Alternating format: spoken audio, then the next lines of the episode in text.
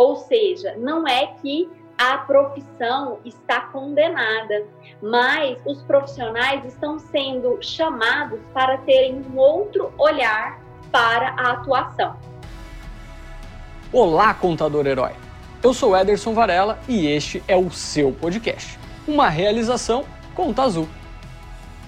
Que é aquele vulgo, o que é de todo mundo não é de ninguém, né? Eu tô vendo aquele problema, tá todo mundo vendo, tem um monte de gente ali, então eu penso, não, a outra pessoa vai ver isso e vai resolver. Eu sempre acho que o outro vai lá e vai resolver. E não que eu tenho que ir lá ousar ter essa coragem, né? Toda semana trazemos aqui os maiores nomes do mercado para falar sobre a transformação digital e o futuro da contabilidade. Então, já segue o nosso podcast no Spotify, Apple Podcasts ou no seu player preferido para não perder nenhum episódio. Está esperando o quê? O futuro da contabilidade é agora!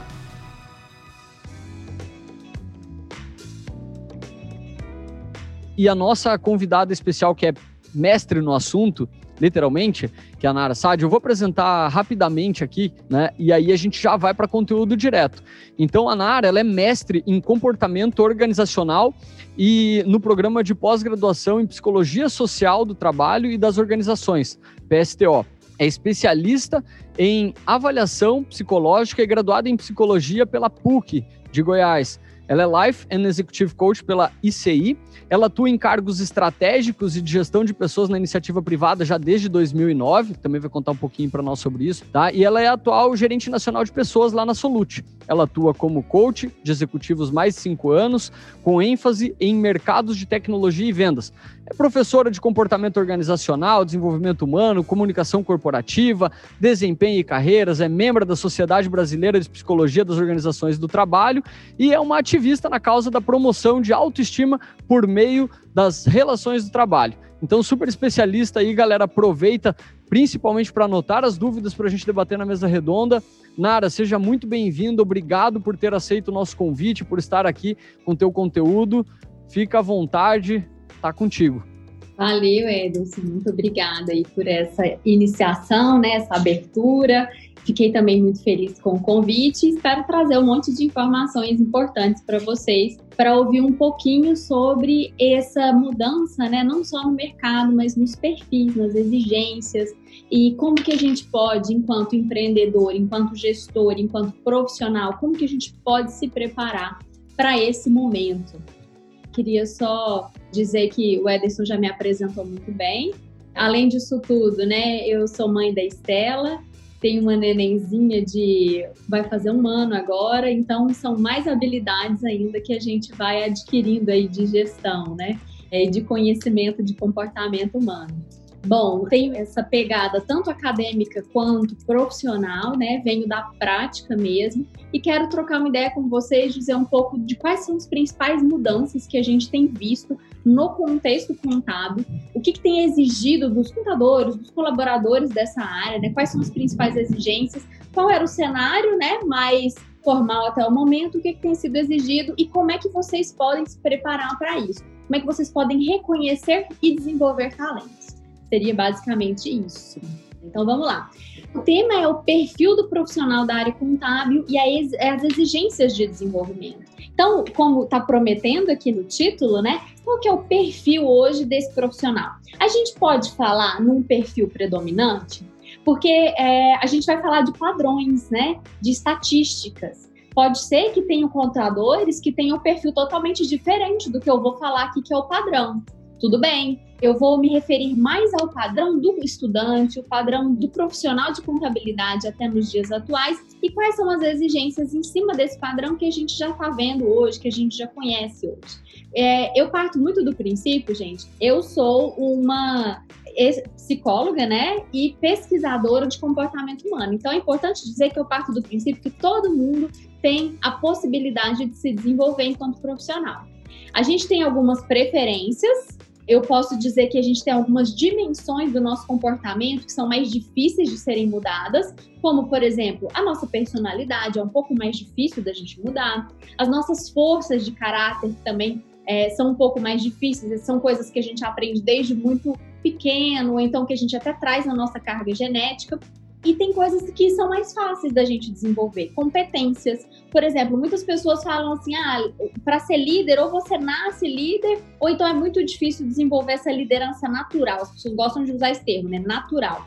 Eu considero que natural a gente traga poucas coisas que sejam naturais. É, alguns traços de personalidade, por exemplo. Mas muitas coisas podem ser desenvolvidas principalmente competências básicas e competências complexas. E a gente vai falar um pouquinho aqui disso. Então, quem que é o profissional hoje da área contábil? Quando a gente vai falar do contador, quais que são as principais características deste profissional ou das pessoas que estão participando de processos seletivos, que estão entrando neste mercado? Quando a gente fala disso, existe, né, existia até pouco tempo atrás uma imagem de burocracia, um escritório cheio de papéis na mesa, um trabalho muito de concentração. São profissionais com a inteligência mais lógico-matemática, que são mais voltados para números. Então, olha só, não são tão voltados para interação sociais, mas mais voltados para legislação e números e operação. Então, esse é o perfil que a gente tinha até o momento. Aquelas pessoas um pouco mais introvertidas, que não tem tanto treino de interação social ou não tem tanta preferência pela interação social, com um olhar mais lógico matemático e um nível de análise mais descritiva, uma capacidade de análise mais descritiva. Esse é o cenário que a gente via até o momento, até pouco tempo atrás, porque estamos passando por uma modernização, um avanço tecnológico aí da área, mas esse é um cenário que é, é bem, como é que eu posso falar, bem familiar para muitos de vocês. E a gente vai falar, com base nisso, quais são as novas exigências desse profissional que às vezes preferia ficar ali nos bastidores, desse profissional que preferia ficar ali na estratégia, pensando o que deveria ser feito ou fazendo os cálculos. Como é que está esse profissional? Quais são as principais exigências? O que, que as empresas precisam agora neste momento de pandemia, onde realmente, né, como o Ederson falou, os heróis são vocês que vão ajudar aí as empresas a se erguerem, né, se reerguerem depois de todo esse momento é, conturbado financeiro. Então, o que, que é a exigência? O que, que espera-se do perfil do contador? Então, olha só, como eu coloquei, a imagem do burocrata no escritório cheio de papel, uma inteligência mais lógico-matemática, menos interações sociais, mais voltada para operação e número, com um nível de análise mais descritiva e mais operador da legislação. E que mudanças que vem acontecendo nesse mercado já há algum tempo, né? Isso não é de agora, já há algum tempo as coisas vão mudando. Tem aí algumas pesquisas, eu trago uma pesquisa da Associação dos Contadores, né, internacional, que diz o seguinte: em uma pesquisa realizada com os contadores, 57% deles concordam que a tecnologia irá substituir funções básicas da área. Então, olha só, mais da metade dos pesquisados disseram que a tecnologia pode substituir algumas funções básicas da contabilidade. Mas olha que olhar interessante: 84% desses pesquisados acreditam que os contadores se concentrarão em atividades de maior valor agregado. Ou seja, não é que a profissão está condenada, mas os profissionais estão sendo chamados para terem um outro olhar para a atuação. A empresa espera e precisa de um olhar mais estratégico, que seja um pouco mais, é, como é que eu posso falar?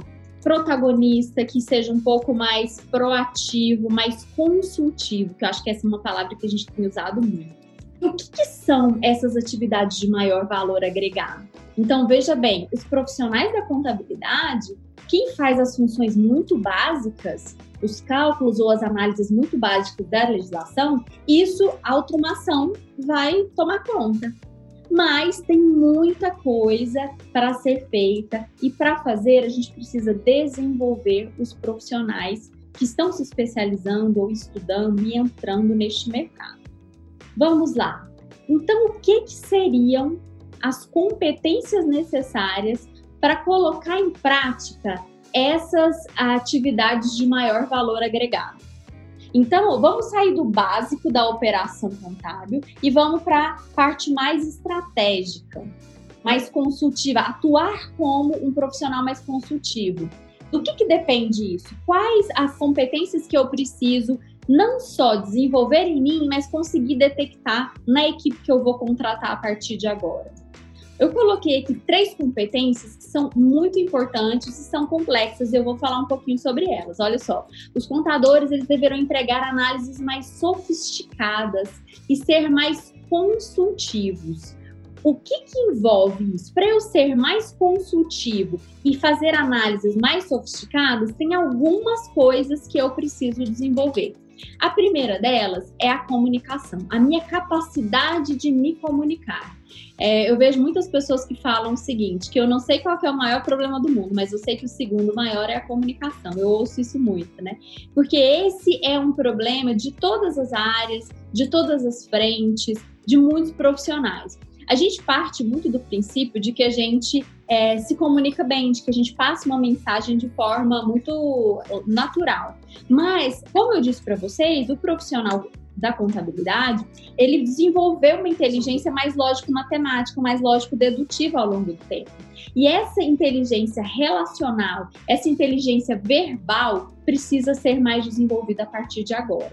E como que eu faço isso? Quem tem a inteligência verbal bem desenvolvida consegue se comunicar bem, passar uma mensagem de forma clara entender o ambiente, conseguir se comunicar em cima dele, utilizar a assertividade. Assertividade é aquela capacidade de você conseguir dizer tudo que você pensa, tudo que você sente, tudo que as suas opiniões de uma forma não só objetiva, mas também sem causar um tumulto, sem causar um problema. Geralmente a gente vê pessoas que se comunicam muito, né? A gente vê alguns problemas, às vezes, na comunicação das pessoas que se comunicam muito. Pode ser que sejam muito prolixos, fale demais no momento que não precisa. E aí, o profissional contábil pode ficar com medo. Ah, mas eu vou contratar uma pessoa comunicativa aqui, que vai ficar só tagarelando com todo mundo. Não é isso. Ter uma boa comunicação não é isso. Uma outra questão que a gente vê é que, às vezes, as pessoas são muito brigonas. Quem se comunica muito bem, ou se comunica muito, pode ser que compre mais brigas. Também não é isso.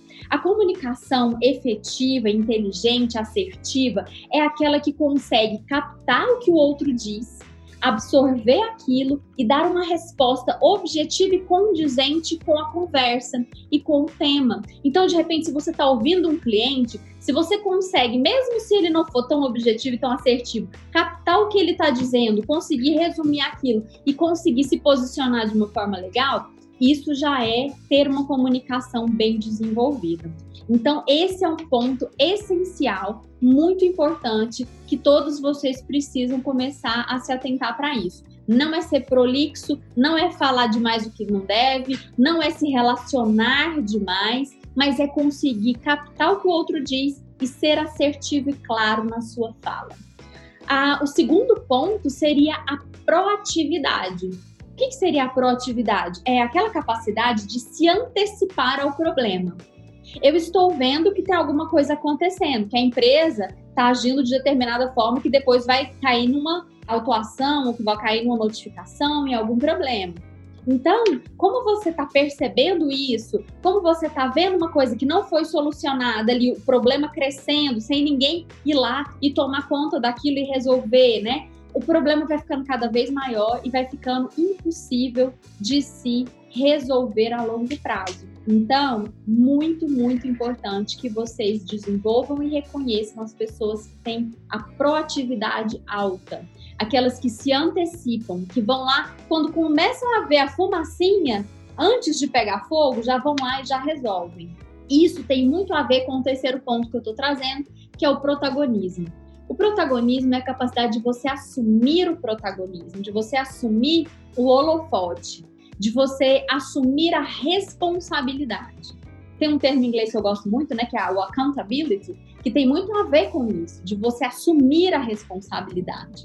A gente percebe isso às vezes em, em estagiários, em aprendizes. Você dá uma tarefa considerada até pequena para ele e ele já se sente dono daquilo eu sou o dono, se der algum problema é comigo. Ah, uma coisa que é horrível de se ver, é né? um problema de uma empresa, né? Digamos que o escritório está atendendo, e esse problema vai passando de colo a colo, né? é de telefone a telefone, e todo mundo sabe do problema, mas ninguém resolve, ninguém toma a frente. E uma coisa que eu gosto muito de dizer, gente, o espaço profissional, ele não é concedido, ele é tomado. Então, não precisa de alguém chegar em você ou no profissional e dizer: olha, você pode resolver este problema. Você não precisa ter esse consentimento. Se você está vendo um problema em que ninguém vai lá e pega, vá lá e pegue. Ou ensine a sua equipe a fazer isso. O máximo que vai acontecer é algum profissional dizer: não, não precisa de você ir até aí, porque a partir de aí pode deixar que eu vou tocar. Tudo bem, mas é melhor do que a bomba estourar e ninguém ter feito nada. Esse protagonismo, gente, ele tem algumas coisas envolvidas. Às vezes a gente tem dificuldade em ser ousado, às vezes a gente tem dificuldade em ser iniciador, em ir lá e tomar iniciativa ah, enquanto as pessoas não falam nada, né? Tem até uma. Na verdade, seria como se fosse um fenômeno na psicologia social que ele é interessante, que ele diz o seguinte, que muitas vezes quando todo mundo está vendo um problema, a probabilidade de ir lá e alguém resolver é menor, que é aquele vulgo, o que é de todo mundo não é de ninguém, né? Eu tô vendo aquele problema, tá todo mundo vendo, tem um monte de gente ali, então eu penso, não, a outra pessoa vai ver isso e vai resolver. Eu sempre acho que o outro vai lá e vai resolver. E não que eu tenho que ir lá ousar ter essa coragem, né, de iniciar e Muitas vezes posso até errar, posso até ser punido, posso entrar num lugar onde não é devido? Posso. Mas é melhor eu correr esse risco do que correr o risco da negligência e deixar as coisas irem estourando, os prazos irem passando e, as bombas irem, digamos assim, estourando mesmo. Então, essas três competências, elas são extremamente importantes para o novo cenário da contabilidade. A comunicação assertiva, você conseguir falar o que você pensa, passar por cima da timidez, passar por cima de uma, uma dificuldade de se posicionar, a proatividade, aquela capacidade de agir antes do problema acontecer, e o protagonismo, que é você conseguir tomar para si a responsabilidade. Esse tomar para si a responsabilidade envolve ir até o fim, até você ver o problema resolvido. Bom, e tem uma questão muito interessante, como eu coloquei aqui, das análises, né? Olha só, no passado eram solicitados a fornecer estatísticas mais descritivas e diagnósticas. O que, que quer dizer isso? Pode ser, olha só, os contadores eram mais, ou os profissionais contábeis, né? Eles eram mais voltados a responder o seguinte tipo de pergunta: o que aconteceu e por que aconteceu? Essas são análises mais simples. Ah, teve um problema. Eu que estou lá no escritório só sei falar o que, que aconteceu. Ah, aconteceu que chegou essa multa aqui. Aconteceu que cancelou o CNPJ aqui. Aconteceu que, sei lá, deu um problema aí de fiscalização, beleza. E por que aconteceu? Alguns profissionais só vão até o que, que aconteceu.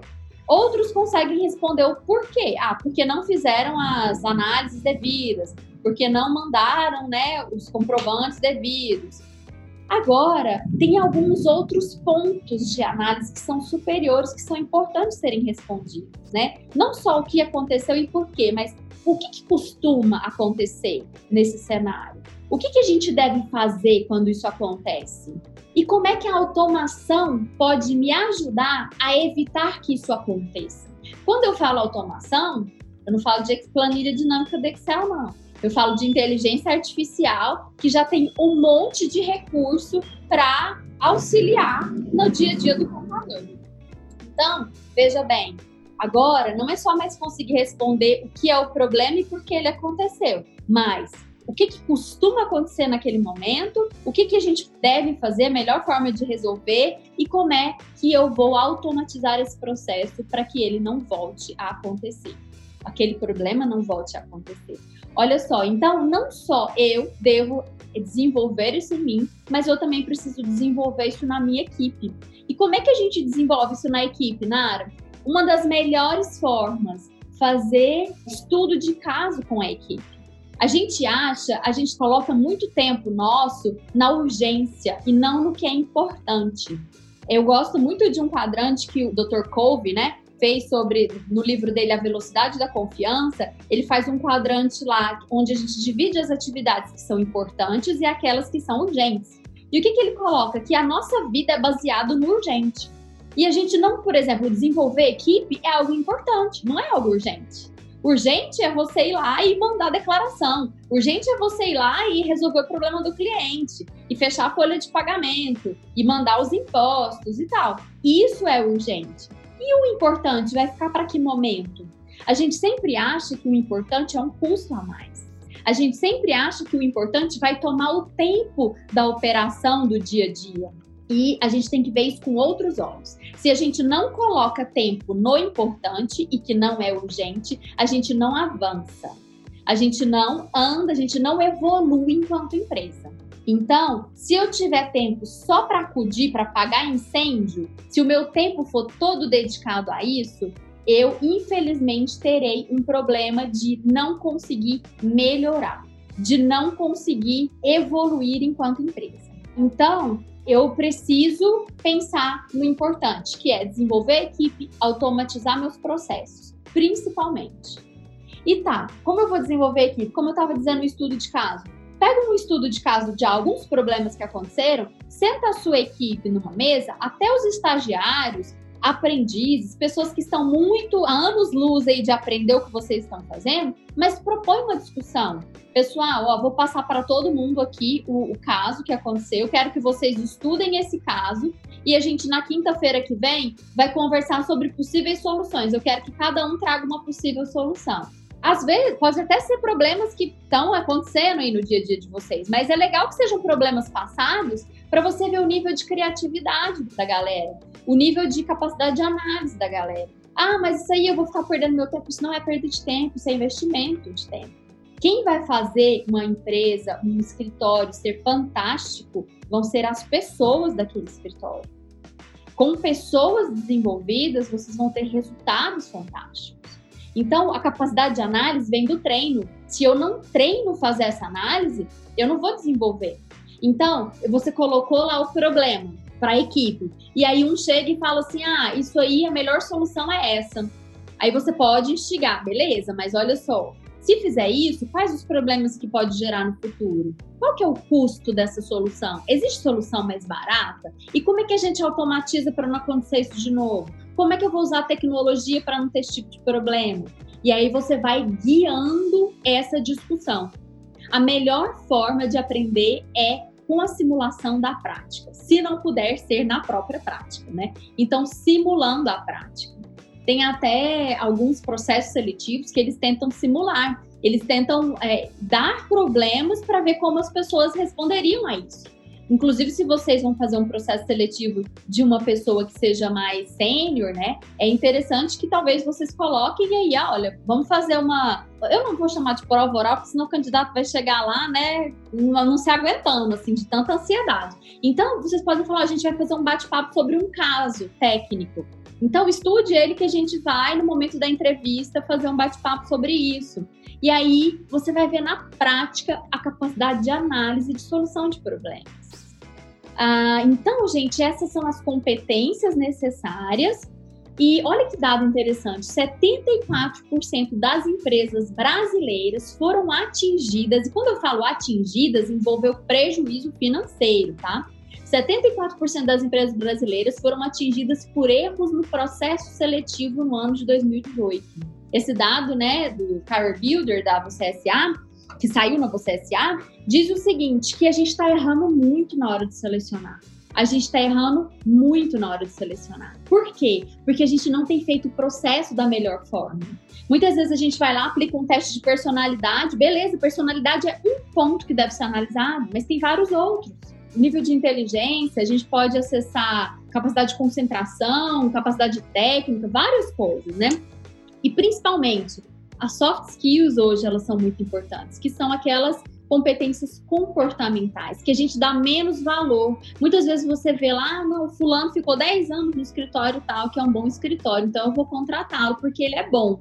Depende. Eu gosto muito de referência profissional, eu gosto muito de currículo, mas tem muitas coisas para além do currículo. Será que para um novo momento, uma profissionalização, um momento de mais protagonismo, de uma contabilidade mais consultiva, essa pessoa está preparada? Então, olha só, não vamos correr esse risco de ter perdas, prejuízos por erro no processo seletivo. Tá bom, Nari, para eu não errar, como que eu posso fazer? O que, que eu posso fazer? Eu trouxe algumas técnicas para vocês que vocês podem utilizar para evitar né, o percentual de erro. Seleção, gente, na seleção existe um percentual de erro, claro. Eu que tenho anos de estrada, né? É, muitas vezes eu converso com alguns candidatos que me deixam muito em dúvida. É pouco tempo para a gente tomar uma decisão. Mas com alguns parâmetros, a gente toma essa decisão mais acertada. Quais são esses parâmetros? Né? A gente pode usar testes de avaliação de perfil e de habilidades. Trouxe aqui alguns para vocês saberem que existe, né? Da Mindsight, que é uma empresa que faz um teste bem completo, que analisa dimensões da comunicação, da motivação e do raciocínio. Então, o que eu gosto é isso, além de traços de personalidade, ele traz também algumas questões de inteligência. Então, o tipo de raciocínio, eu acho isso muito legal. A gente tem o DISC, que é muito utilizado, né? É de uma teoria da personalidade específica. A gente tem a Solids, que é uma, uh, ela tem muitas soluções de RH, inclusive para recrutamento seleção e testes. A gente tem o MBTI, que é um teste baseado na tipologia de personalidade junguiana, que também é interessante, que vai me mostrar se a pessoa é metódica, se ela é racional, se ela é mais espontânea, mais da última hora. Então, isso já me dá muitos dados. E tem a entrevista por competências, que é só uma técnica em que você deve aprender. Eu até vou deixar essa sementinha para vocês pesquisarem mais. Se você for lá no Google colocar é, exemplo de pergunta, entrevistas por competências, vocês vão ter vários exemplos de perguntas. O que, que a entrevista por competências tem de diferente? Ela vai te ajudar a fazer as perguntas certas para reconhecer as competências e as habilidades do candidato. Então, ela vai te dar aí alguns dados que você não teria se você não utilizasse essas perguntas inteligentes. Por exemplo, eu falo que a maioria usa pergunta fechada. Vamos abolir perguntas fechadas. Ah, você gosta de trabalhar com números? O que, vocês acham que o candidato vai responder? Adoro. Você gosta de conversar com os clientes? Sou ótimo para conversar com os clientes. Então, quando você direciona a resposta, você não avalia, você não acessa a competência. É bom você colocar um cenário mais amplo, como por exemplo, ah, me conte um exemplo de quando você utilizou a sua capacidade de comunicação para resolver um problema com o cliente. Olha só, a pessoa já vai ter que parar e pensar. Se uma pessoa que não tem aí um, uma carreira, né, que está começando agora, um estagiário, olha, eu vou te descrever um cenário com o cliente. Como você resolveria?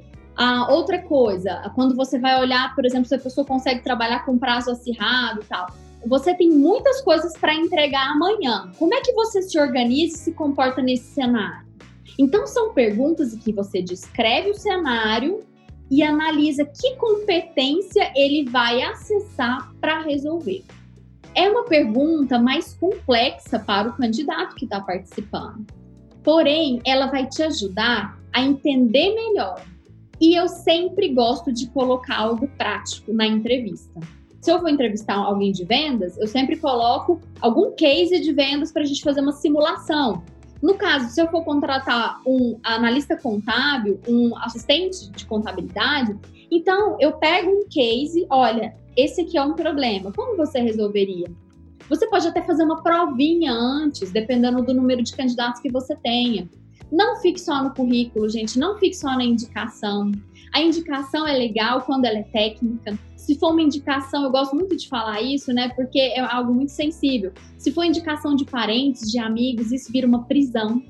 Porque aí você contrata uma pessoa porque alguém falou que é legal, porque é sobrinho, porque é tio, porque é parente, chega lá, não é o que você precisava, e aí vira um problema, um problema familiar, um problema no seu círculo de amigos. Então, para a gente crescer, a gente precisa ser técnico que na Solute a gente faz três etapas no processo seletivo. A gente, inclusive, analisa muito essa abertura para a inovação, analisa muito essa abertura para o novo, para a tecnologia. Então, as nossas perguntas são muito direcionadas para isso.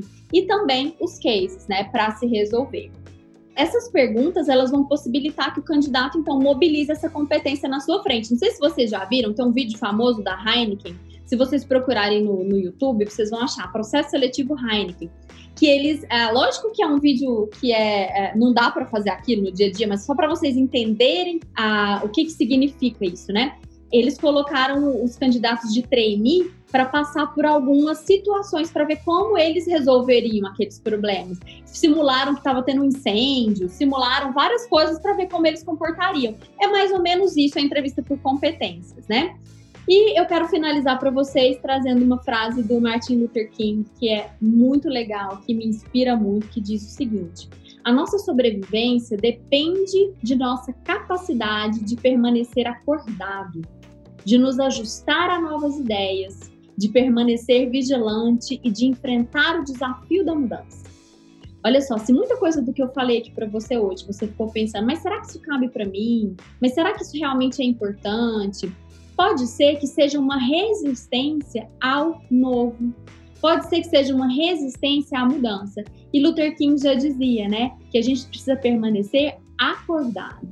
O Steve Jobs fala que a gente tem que permanecer com fome, faminto, né? É isso que ele dizia. E a gente precisa permanecer acordado, porque o mundo muda, as novas ideias chegam, a forma de trabalhar muda e a gente precisa estar pronto para agir nessa mudança.